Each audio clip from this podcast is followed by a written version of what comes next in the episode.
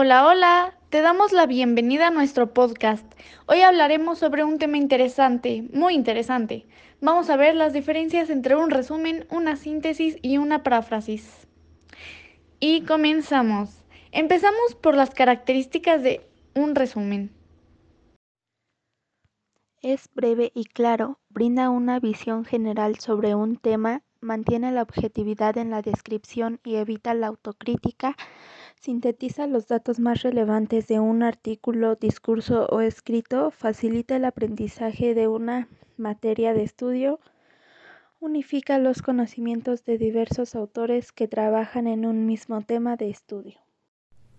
Ahora que conocemos esto, vamos a ver algunas características de una síntesis. La síntesis se realiza en base a la lectura de estudio de un tema.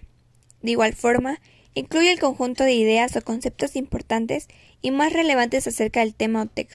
También utiliza palabras y vocabularios propios del redactador. Es importante destacar que resulta de utilidad al momento de estudiar un tema. Debe siempre respetar el sentido o intención del texto original, aunque permita agregar alguna información y desarrollar algún tema.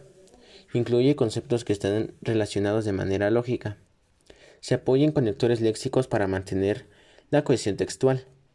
Apunta a reconocer las ideas principales del tema o texto. Mantiene un orden.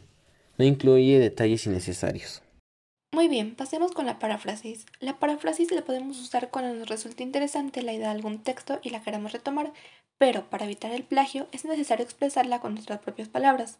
Este procedimiento tiene gran utilidad para comprobar la comprensión de un texto leído o escuchado, ejercitar la redacción, resumir textos, elaborar fichas, entre otros. Además, existen dos tipos de paráfrasis, la mecánica y la constructiva, pero este es un tema para otro episodio. Ahora bien, podemos concluir que la síntesis depende de lo comprendido por el lector. Por el contrario, el resumen dependerá de lo que quiere o ha expresado el autor en el texto. Asimismo, en la paráfrasis retomamos las ideas del autor de manera propia. Hemos llegado al final. Les agradecemos por su sintonía, esperamos que lo hayan disfrutado y hayan aprendido algo nuevo. Nos vemos en otra ocasión.